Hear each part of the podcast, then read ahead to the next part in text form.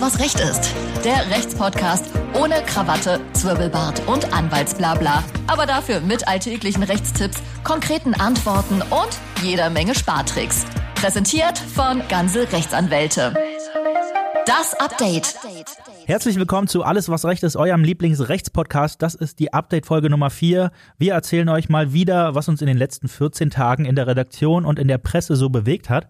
Heute haben wir Themen dabei für Autofahrer, Arbeitnehmer und Wohnmobilliebhaber. Aber bevor wir euch diese Themen präsentieren, hat uns unser lieber Ingo, der heute als Special Guest mal wieder dabei ist. Hallo Ingo. Hallo Martin. Ein ganz besonderes und uns sehr wichtiges Thema äh, äh, mitgebracht und erzähl doch mal.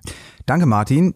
Ja, wir nähern uns äh, ja dem Ende dieses Corona-Jahres 2020 und haben uns als ganze Rechtsanwälte, als Kanzlei überlegt, dass wir gerne zu diesem Anlass eine Spendenaktion starten möchten. Die ist in dieser Woche losgegangen.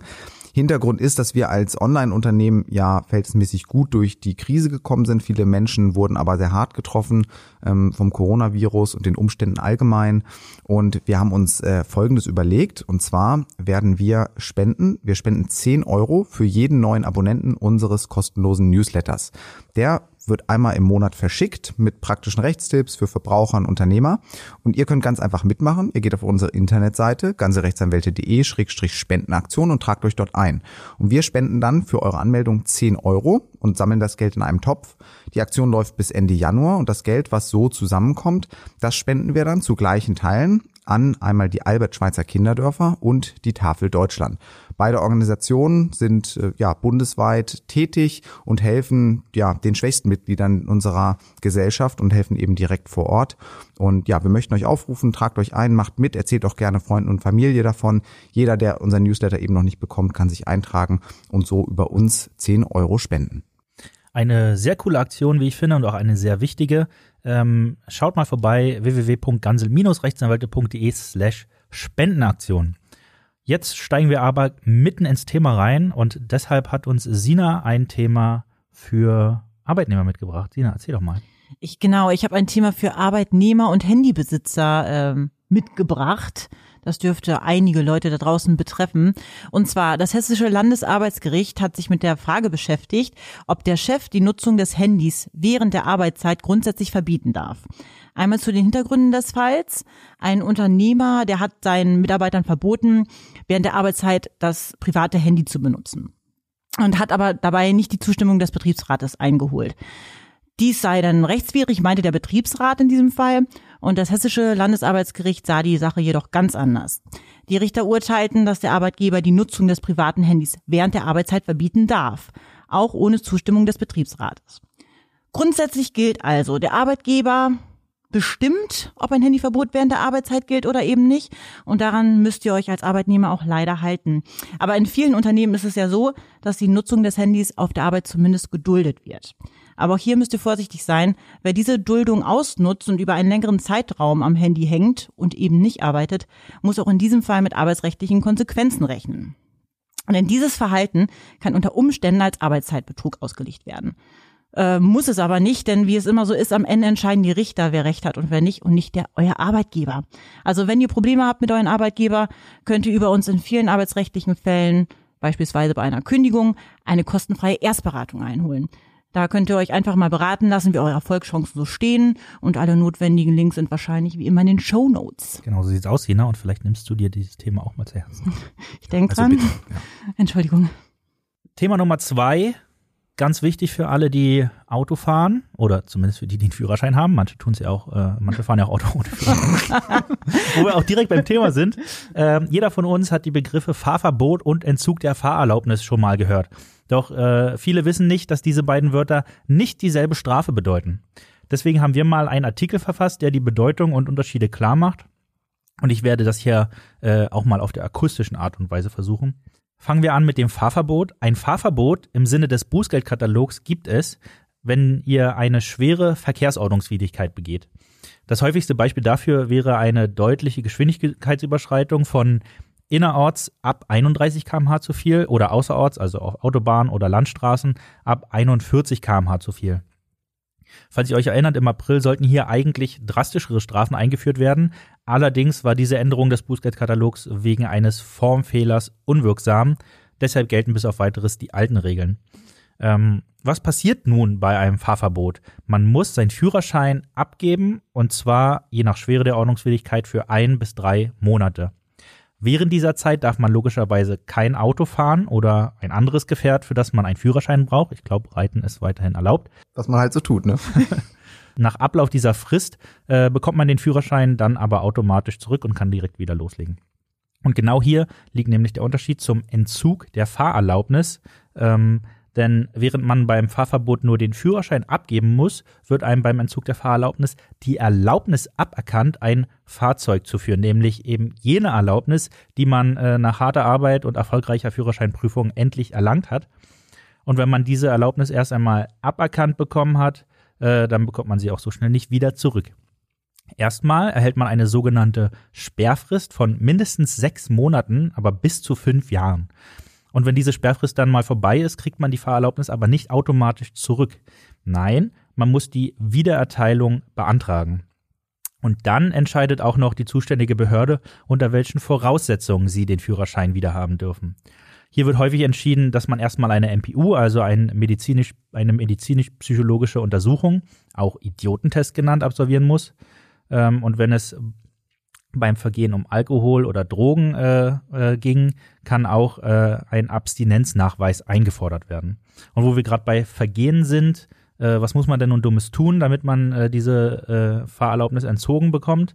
Naja, man kann zum einen mehr als acht Punkte in Flensburg sammeln.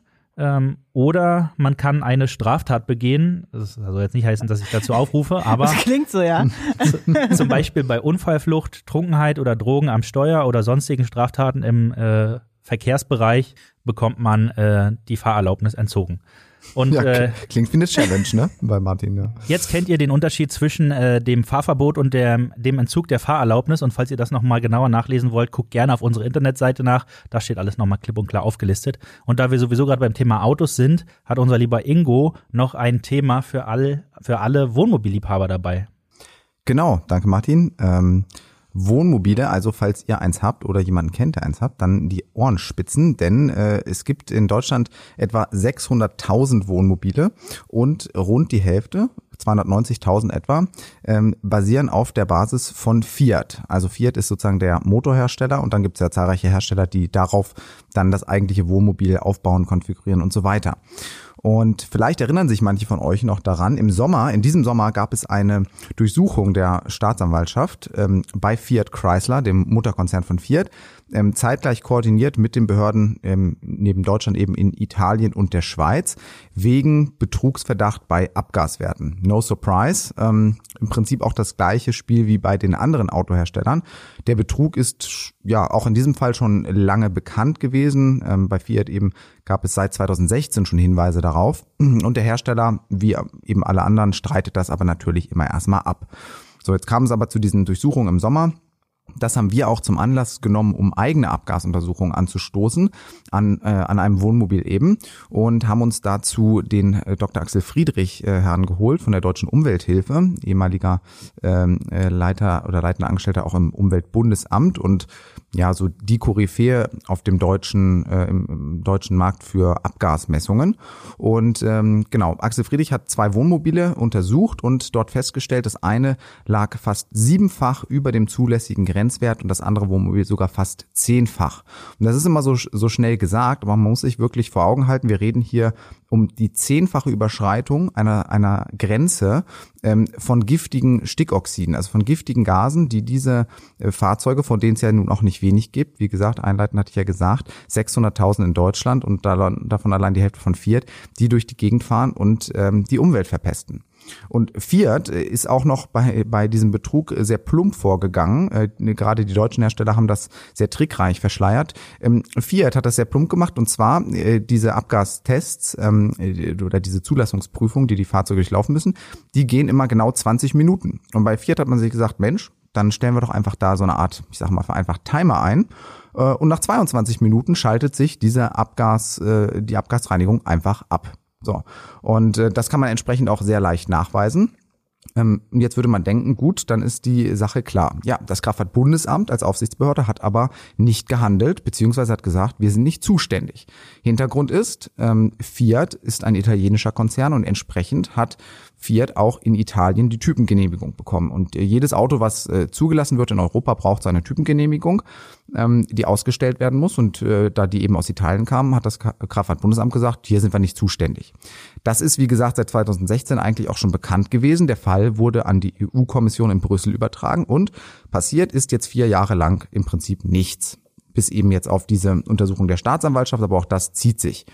Ja, wir haben das Ding jetzt also in unsere Hände genommen haben eigene Messungen durchgeführt und ähm, würden euch jetzt oder eben Bekannten, die vielleicht ein Wohnmobil haben, empfehlen, kommt auf unsere Seite und tragt euch dort in unsere Liste ein, wenn ihr zu diesem Wohnmobilthema up-to-date bleiben wollt. Wir informieren euch dann eben über die weiteren Entwicklungen.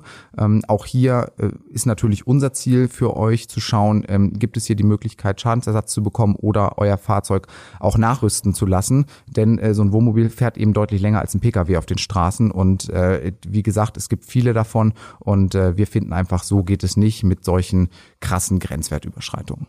Danke dir, Ingo, und danke auch an Sina. Und damit würde ich euch in die Weihnachtsfeiertage entlassen. Ach, thank you very much. Dankeschön, Martin. An alle Hörer, aber äh, sei gesagt, keine Angst. Äh, ihr müsst euch auch am 24.12. nicht zu Tode langweilen, denn es kommt eine neue Folge Alles, was recht ist, raus. Uh. Und diese Folge solltet ihr euch unbedingt anhören. Da war nämlich einer der Gründer von Affilio bei uns, der uns erzählt hat, wie man mit wenigen Klicks seine Patientenverfügung und Vorsorgevollmacht online erstellen kann ähm, und noch viele weitere interessante Dinge, die sie, die, die da so tun. Deshalb äh, verpasst das auf keinen Fall. Aber ungeachtet dessen wünsche ich euch wunderschöne Weihnachtsfeiertage und äh, bleibt auf jeden Fall gesund und bleibt zu Hause. Macht's gut. Bis zum nächsten Mal. Ciao. Alles, was Recht ist. Der Rechtspodcast von ganze Rechtsanwälte.